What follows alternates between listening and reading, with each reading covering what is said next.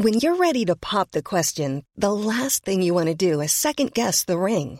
At Bluenile.com, you can design a one-of-a-kind ring with the ease and convenience of shopping online. Choose your diamond and setting. When you find the one, you'll get it delivered right to your door. Go to Bluenile.com and use promo code LISTEN to get $50 off your purchase of $500 or more. That's code LISTEN at Bluenile.com for $50 off your purchase. Bluenile.com code LISTEN. Au revoir est un podcast consacré au deuil périnatal. Le deuil périnatal, c'est le fait de perdre son bébé durant la grossesse ou quelque temps après sa naissance. Par conséquent, les épisodes de ce programme abordent des questions sensibles et douloureuse. Avec mes invités, nous parlerons notamment de fausses couches, d'interruption médicale de grossesse, de mort in utero ou encore de disparition d'un enfant de quelques jours ou quelques semaines. Assurez-vous de pouvoir écouter les épisodes dans de bonnes conditions. Et surtout n'oubliez pas, dans le mot deuil, il y a certes le D de décès, mais il y a aussi le E d'espoir ou le I qu'on retrouve dans le mot vie. Je vous souhaite une bonne écoute.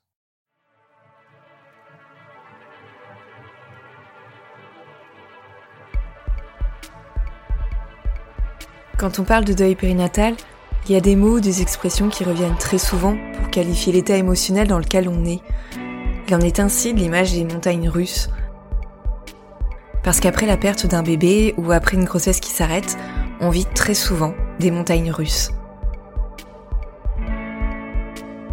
L'entourage, les amis, les collègues croient souvent, à tort, que le pire est derrière nous et qu'il faut maintenant remonter la pente. Sauf que c'est bien plus compliqué que ça. La pente, elle est ardue, elle est parfois savonneuse, rien n'est linéaire. On peut commencer très péniblement à la grimper, mais il suffit d'un micro-événement pour la dévaler et atterrir bien plus bas qu'on l'aurait imaginé.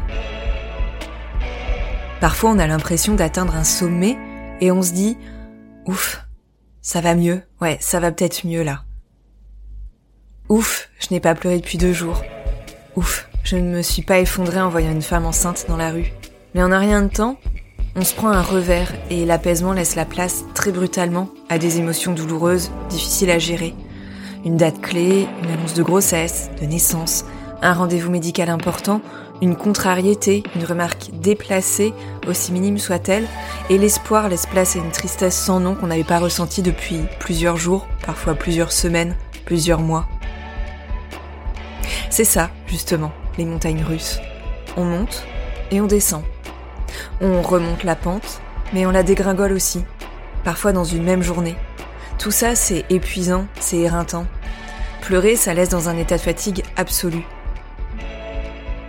Quand nous perdons un bébé, nous souffrons physiquement et moralement, et nous méritons de prendre soin de nous. Comme le disait Hélène Gérin dans l'épisode 5, consacré à l'entourage et à la manière d'aider les parents endeuillés, on ne peut pas reprocher à une mère ou à un père d'être égoïste après la perte d'un enfant ou d'un bébé.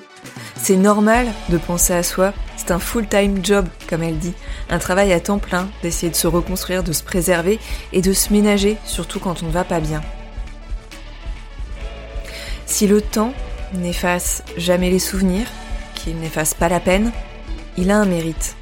Le temps, c'est notre allié car il nous aide à mieux nous connaître. Au début, on est complètement déstabilisé. On a la tête sous l'eau, on ne sait pas comment on va s'en sortir. On n'en sait vraiment rien. À peine la première vague est passée qu'une seconde arrive, qu'on boit la tasse et qu'on a du mal à respirer pour reprendre des forces. Mais au fur et à mesure, ces montagnes russes, ces vagues d'émotions qui nous submergent, eh bien on apprend à vivre avec. Et surtout, on finit par savoir ce qui nous fait du bien, ce qui nous aide à reprendre du poil de la bête, ce qui nous aide à mieux supporter la tristesse, la colère, la jalousie, toutes ces émotions qui sont dures à accepter, ce qui nous permet de reprendre des forces et petit à petit, ce qui nous aide à avancer. Au revoir podcast, épisode 9, deuil périnatal. Et vous, qu'est-ce qui vous aide à aller mieux? Dans cet épisode, vous allez entendre plusieurs voix. Plusieurs voix masculines et féminines. Certaines vous évoqueront déjà quelque chose. C'est normal, car Julie, Pauline, Chloé ou encore Yannick, vous les avez déjà écoutées dans des épisodes précédents. D'autres, au contraire, vous ne les avez pas encore entendus et vous en saurez plus dans les épisodes qui seront diffusés au tout début de l'année 2021. Dans les entretiens que j'ai menés depuis le début de l'aventure, il y a une question qui est souvent revenue. Et toi, dans les moments pas faciles, quelles étaient ces petites choses qui te permettaient d'affronter plus sereinement le moment présent et d'aller mieux? J'avais envie de vous proposer un épisode avec des extraits très souvent inédits des enregistrements que j'ai menés depuis le début du mois d'août. Une sorte de boîte à idées. Parce qu'il n'y a pas une seule réponse à la question qu'est-ce qui te fait du bien, je vous propose d'écouter les suggestions des invités qui sont passés derrière le micro d'Au revoir podcast. Chloé était ma première invitée et j'avais très envie de commencer cet épisode avec elle. Chloé, vous en souvenez peut-être, est la maman de Gabriel. Et depuis son accouchement, en plein confinement, elle en a traversé des hauts Manger un bon repas ou recevoir un texto d'une personne qui lui demande de ses nouvelles, ce sont ces petites choses toutes simples qui lui font du bien dans les moments difficiles. Mais il y a aussi une activité qui l'aide vraiment à passer des caps et qui l'aide à aller mieux. C'est le crochet. Réaliser quelque chose avec ses mains, c'est aussi une manière de dompter son esprit et de lui offrir un peu de répit pendant quelques dizaines de minutes ou quelques heures. Certaines personnes vont aller courir, d'autres iront marcher en pleine nature. Eh bien Chloé, elle, elle aime faire du crochet, mais aussi de la couture. Écoutez l'extrait suivant, vous allez mieux comprendre. Quand j'arrivais à un stade où, c'était trop, tout était trop, au final, j'étais sur mon canapé et je crochetais c'était la, la, chose la plus apaisante que j'ai trouvée parce que mon esprit n'était concentré qu'à ça. Il faut quand même de la concentration, surtout quand on est débutante. Je ne pouvais faire que ça et ça m'a apporté tellement de bien et je me suis mise à, à crocheter des doudous. Et je crochette toujours des doudous. Et ça me fait du bien et c'est, et en fait, je crée quelque chose de mes mains. Donc finalement, ma, ma tristesse me permet de créer quelque chose. Et à côté de ça, mon esprit est focalisé là-dessus et du coup, ça me ramène au, moment présent et je ça m'apaise. Ça m'apaise beaucoup. Je me suis acheté une machine à coudre euh, sur le bon coin. Alors au moment où tout le monde se les arrachait pour faire des masques, moi j'en avais rien à faire. Je voulais juste pouvoir faire euh, mon, mon petit doudou et j'ai j'ai créé ça, sachant pertinemment que ce n'était pas pour mon bébé, c'était pour d'autres bébés, d'autres enfants, mais, ça m'a fait du bien, beaucoup de bien. Et aujourd'hui, je, je sais qu'il y a une jeune maman de mon village natal qui est tombée enceinte une semaine avant moi, qui a accouché le jour de son terme au mois de juillet et qui a un de mes doudous. Et ça, c'est hyper symbolique parce que je sais que son petit garçon qui est né me rappellera toujours Gabriel, mais euh, ça me fait chaud au cœur qu'elle est euh, un de mes doudous. Parfois, dans les moments où ça ne va vraiment pas, on a besoin de se concentrer sur une activité précise pour refaire petit à petit surface. À d'autres moments, c'est d'une personne dont on a besoin, de ses bras, de ses mots, de sa présence. Chloé, la maman de Paul, nous a parlé de son expérience du deuil périnatal dans le quatrième épisode de Revoir Podcast. Aujourd'hui, elle nous explique à quel point son mari, Arnaud, a été d'un très grand soutien dans les moments où ça n'allait vraiment pas. Arnaud, qui a, qui plus d'une fois, ouais, a, a, été là et après avoir euh, compris, enfin, le fonctionnement et m'avoir vu euh, dégringoler et s'être aperçu que ça se passe à peu près toujours de la même façon, a pu repérer et a pu souvent des fois anticiper aussi avant d'arriver trop trop bas et, euh, et avoir eu souvent les, les mots justes ou juste euh, les bras grands ouverts et euh, et me dire euh, on va y arriver, ça va aller. Chloé a aussi trouvé de la force et de l'apaisement grâce à sa fille Jade, qui a trois ans. Julie, quant à elle, a dû dire au revoir à son petit Edgar il y a quatre ans. Elle m'a expliqué que c'était également sa petite fille, prénommée Lina, qui l'avait aidée sans même le savoir. Habituée à travailler toute seule chez elle, Julie trouvait également que la solitude devenait parfois pesante. Alors sortir, être entouré, ne pas se sentir isolé, était tout simplement d'un très grand réconfort. Avant de pouvoir découvrir son histoire dans un épisode qui sera mis en ligne début 2021, je vous invite à entendre sa voix dans l'extrait suivant. Euh, Lina m'a beaucoup aidée. Les câlins, ces câlins, euh, ce genre de choses, c'était vraiment euh, un réconfort pour moi en fait. c'est le souvenir que j'en ai. Après, le plus difficile, je pense, c'est d'être seule du coup de ressasser, de voilà ce genre de choses. Alors si j'avais un conseil, c'est d'être le moins seul possible, d'être euh, avec ses amis, de pas s'interdire une sortie, d'aller boire un verre, de de se faire chouchouter, euh, ce genre de choses. Mais euh, ouais, les câlins de Lina m'ont beaucoup aidé et puis euh, de pas être seule. En fait, moi, ce qui a été mon problème, voilà, c'est que je travaille de chez moi, donc euh, j'avais pas d'échappatoire en fait. J'étais constamment seule et c'est pour ça que je te dis que Lina me faisait du bien, c'est que euh, c'était ces moments où elle, elle était un réconfort sans le savoir parce qu'il y avait ses rires, parce qu'elle me forçait à me bouger le cul, parce que voilà, ce genre de choses. Et, euh, et puis euh, de sortir pour ne plus rester enfermé chez moi, ne plus ruminer. Yannick, quant à lui, a plusieurs manières de gérer les moments compliqués. Après avoir parlé avec lui de virilité, de stéréotypes de genre et de deuil périnatal dans l'épisode 8, je lui ai demandé ce qu'il avait mis en œuvre lorsqu'il n'allait pas bien. En fait, tout dépend de l'émotion qu'il ressentait. À chaque émotion, sa solution. Moi, je recommande d'accompagner les émotions qu'on ressent. Euh, si on ressent de la colère, on a peut-être envie d'aller crier dans la forêt ou de courir ou de faire un art martial ou euh, voilà. Si on ressent de, la tristesse qui veut pas sortir, l'âme qui veut pas sortir, bah il faut parler, écrire, euh, voilà. Moi très concrètement, j'ai beaucoup écrit à la fois sur format livre tout seul, à la fois sur les réseaux sociaux. Je sais que j'ai un petit filet de sécurité. Si j'avais un truc difficile à passer, je pouvais aller sur les réseaux sociaux et très rapidement dans mon groupe de parents, me dire ce que j'étais en train de vivre et je savais que peu importe l'heure du jour ou la nuit où j'écrivais ça, quelqu'un allait me répondre et allait m'encourager parce que c'était extrêmement bienveillant. Ça, ça fait du bien. Après, euh, j'ai toujours beaucoup de mal avec la colère qui, euh, qui, est un peu euh, là en mode syndrome post-traumatique.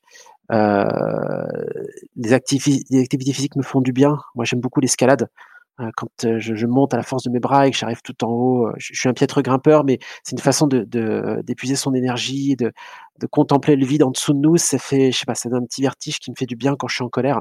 Chacun trouvera là-dedans une activité qui lui fera du bien. Euh, si à un moment donné on a envie de s'isoler, c'est aussi une possibilité. Hein. Des fois, on, a envie de s'isoler, bah, regarder une série qu'on connaît par cœur. Moi, c'était I Met Your Mother. Voilà, c'était les séries où euh, je m'étais devant. C'était, c'est bête, mais je la connais par cœur de, de, de jusqu'à, sauf la dernière saison que j'aime pas trop, mais bref, euh, c'est voilà. Euh, j'ai regardé en boucle parce que ça me permettait de voilà. Et en fait, on accompagne l'émotion du moment. Il faut pas aller contre. Il faut, accepter. En fait, il faut s'introspecter et être honnête avec soi-même.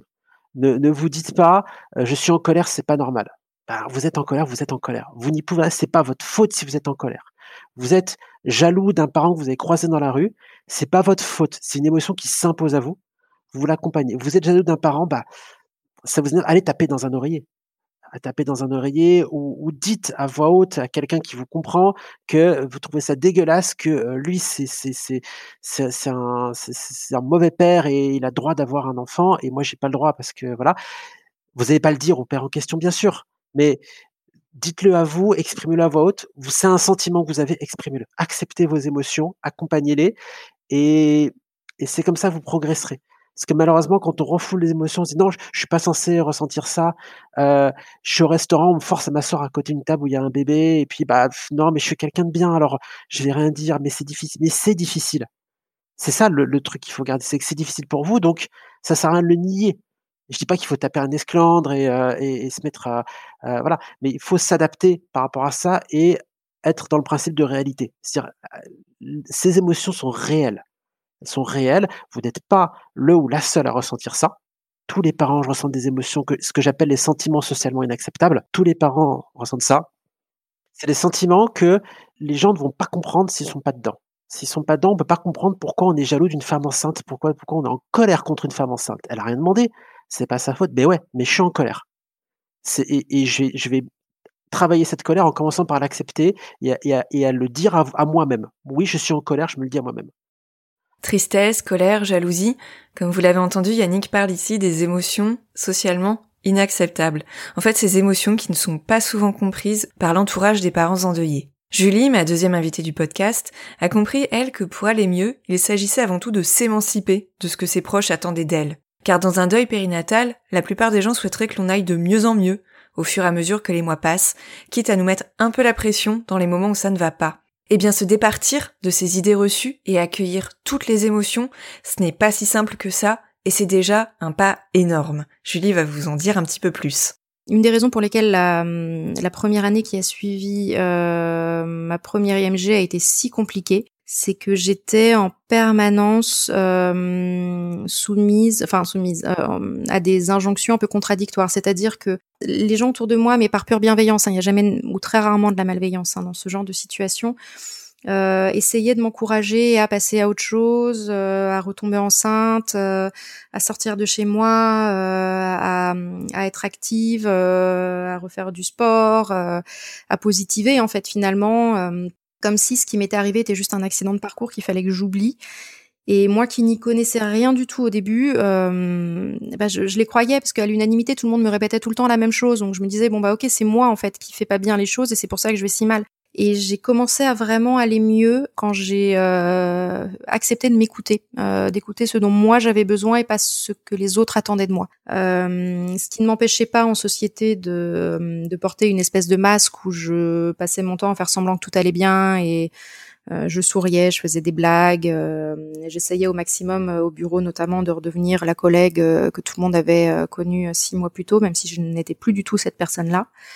Euh, mais c'est quand j'ai accepté de prendre du temps pour moi, de pleurer, euh, de rester chez moi euh, seule pendant des heures si ça me chantait, ou euh, de couper contact avec certaines personnes, euh, voilà que j'estimais ne pas être des soutiens à ce moment-là. Et c'est au moment où vraiment je me suis écoutée et où j'ai repris confiance finalement en, en, ce que moi je ressentais, où j'ai commencé à me dire que bah oui, je suis triste euh, et si tout le monde autour de moi euh, semble penser que c'est pas normal, et ben en fait si. Euh, de toute façon, je suis triste, donc on, on changera pas les choses. Hein, ça, la tristesse, elle, elle part pas en un claquement de doigts, donc donc bah je vais m'autoriser à rester chez moi et à pleurer, à manger du chocolat. Et je me suis affranchie de beaucoup de choses à ce moment-là, et c'est là où ça a commencé à aller mieux. Mais ça a été un long processus, vraiment très long. Les dates anniversaires font souvent partie des moments les plus durs à affronter une fois que l'on a dit au revoir à son bébé. Elles peuvent être liées à la naissance de cet enfant, à son décès. Elles peuvent renvoyer également au moment où le test de grossesse est devenu positif, ou encore coïncider avec la DPA, sur la date prévue d'accouchement, celle qui est notre ligne d'horizon quand on tombe enceinte. Les dates clés, elles réactivent beaucoup de souvenirs et ces souvenirs peuvent faire surgir des émotions très diverses. Afin de vivre un peu plus sereinement ces moments difficiles et adoucir la tristesse, Aurélien m'a expliqué les rituels qu'il avait mis en place avec son épouse. Aurélien, vous ne le connaissez pas encore, mais vous découvrirez son histoire dans un épisode qui sera diffusé dans quelques semaines. Typiquement, là, on avait en 2015, au mois de juillet, la date théorique de l'accouchement qui devait avoir lieu. En voyant la journée arriver, on savait que ça allait être, enfin, ça allait être ça allait pas être une journée assez assez marrante, mais comme objectif, on s'était donné vraiment euh, de chacun passer cette journée de notre côté sur nos occupations. Moi, j'étais au travail, mais aussi, je crois, à ce moment-là, mais on s'était vraiment donné comme objectif de, de se retrouver en fin d'après-midi, puis d'aller, voilà, d'aller se balader, puis de passer la soirée ensemble pour, bah, pour être déjà que tous les deux, et puis, euh, et puis, euh, et puis se soutenir dans cette journée qui était pas facile, mais, on, voulait les dates clés comme ça, on voulait vraiment les passer que ensemble. Pauline, quant à elle, avait mis en place un rituel hebdomadaire après le décès d'Elias, fin 2018.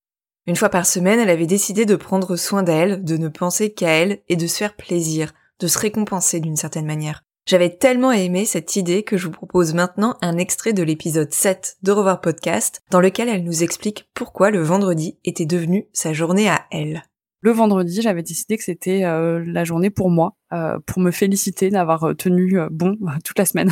en fait, je me suis rendu compte que personne, à part moi, ne pouvait réellement mesurer ce que je traversais. Je l'ai regardé en face, ce que j'ai vécu. Je me suis dit, franchement, c'est dur. C'est pas un petit truc, quoi. C'est pas un petit truc, ce qui nous arrive. C'est hyper dur. Ça bouscule tout. ça, ça, ça va chercher au plus profond de ce que t'es euh, et ça te, voilà, ça te, ça te, ça te déchire quoi. Et ça, euh, ouais, bah face à ça, je me suis dit soit, euh, soit je m'en, je, je m'en rajoute et, et, en plus euh, je m'en veux, soit, euh, soit je prends soin de moi quoi. C'est un peu, je, je vais, je vais la consoler cette, cette fille qui vit ça et qui est moi. Mais ça, c'est aussi parce qu'un jour, un psy m'a parlé de, du fait qu'il fallait prendre soin de, de l'enfant qui est en nous, tu vois. Euh, c'est un peu comme ça que je, que je l'ai vécu. C'est comme si, euh, voilà, il fallait, il fallait la prendre dans les bras et, et essayer de, de, de la porter, quoi, de l'aider. c'était tellement violent et tellement dur. Tout le monde pouvait imaginer ce qu'il voulait, mais personne ne n'avait euh, ne traversé ce que je vivais. Enfin, c'est normal, hein. Je veux dire, on est, on a qu'un point de vue, c'est le sien. Hein. Et donc, euh, je me suis dit, bah, personne ne va euh, m'encourager comme j'en ai besoin ou me féliciter entre guillemets comme j'en ai besoin. Donc, bah, je veux le faire moi-même quoi. Je, je, je, considérais que je méritais de, me prendre soin de moi et donc euh, j'avais pris un petit carnet et je notais euh, les choses euh, dont j'avais envie et ce qui me ferait du bien et j'essayais de bah, j'essayais de, de prendre cette liste et de faire un certain nombre de choses que j'avais écrites sur cette liste. Soit j'allais au ciné, bon ça c'est pas exceptionnel mais sinon j'allais je m'offrais un massage, j'allais chez le coiffeur, j'allais me faire faire les ongles alors que c'est pas du tout ma passion dans la vie d'avoir les ongles bien faits mais à ce moment-là je trouvais que c'était euh, c'était quelque chose qui était visible aussi, tu vois. C'était comme si euh, je me, je me faisais du bien et je pouvais regarder mes ongles et je me disais, quand même, ils sont trop beaux. et ça, c'est parce que euh, j'ai j'ai tenu toute la semaine, quoi. J'ai tenu toute la... et même si dans la semaine j'avais été effondrée et en boule dans mon lit, mais il fallait que je me, soit que je me console, soit que je me réconforte, soit que je me félicite, mais que euh, que je me mette un peu, euh, voilà, que je fasse attention à moi et que parce que ça allait pas venir d'ailleurs en fait. C'est à ce moment-là que je me suis dit bah il faut s'écouter dans la vie quoi. Il faut il faut s'écouter, il faut s'aimer quoi. Enfin je veux dire euh, si on n'est pas un peu doux avec soi-même. Et je dis pas que les gens sont pas doux avec moi. Je veux dire j'ai j'ai un amoureux qui qui est très doux avec moi. J'ai j'ai des proches qui le sont aussi, mais c'est tu vois parfois t'attends toujours qu'ils donnent ce dont t'as vraiment envie, mais soit tu leur dis expressément ce dont tu as besoin et envie, mais tu as l'impression que bah, du coup, si ils font ce que tu leur as demandé, bah, je sais pas, c'est un peu dévalorisé parce que tu l'as dit, donc euh, tu vois, t'es jamais vraiment content, quoi. Soit bah, tu tu t'écoutes et tu donnes ce, que, ce dont tu as besoin, quoi. Donc ça, c'est quelque chose que je, je l'ai vite senti, donc, euh, bah, donc je l'ai fait, quoi. Prendre rendez-vous pour un massage, s'enfermer dans son atelier de couture, partir courir dans la forêt, aller au cimetière, déposer des fleurs sur la tombe de son enfant, hurler, se défouler, faire du crochet pendant des heures, s'évader le temps d'un week-end, observer le ciel, dessiner, broder, s'asseoir sur son canapé et pleurer, tout simplement, prendre l'air, rester seul, ou au contraire voir du monde, Parfois, ça tient un peu de choses de prendre soin de soi. Il y a des petits rituels qui finissent par s'installer et qui nous rendent la vie un peu plus douce dans les moments où la tristesse, le manque, la fatigue nous assaillent. En ce qui me concerne, ça fait des années que je fais du tricot et finalement c'est lui qui m'a un peu sauvée. Pendant des heures et des heures, je me suis mise à tricoter en regardant des séries. Et quand je dis des heures et des heures, j'exagère à peine. Il y a trois ans, juste après avoir dit au revoir ma fille, j'ai commencé à regarder l'intégrale de la série Mad Men sur mon canapé en tricotant un gilet. Bref, ça représente plus de 70 heures de tricot, 70 heures d'épisodes, 70 heures pendant lesquelles mon esprit était concentré sur des images et sur mes mains, 70 heures pendant lesquelles je ne souffrais pas. Enfin si, mais la douleur était comme anesthésiée. Et après, ça allait un peu mieux. Et eh bien encore aujourd'hui, quand j'ai une grosse baisse de morale, c'est ce que je fais. Je me mets dans le canapé, je mets mon casque sur mes oreilles, je regarde une série, je monte le volume pour ne pas entendre les bruits autour et je tricote.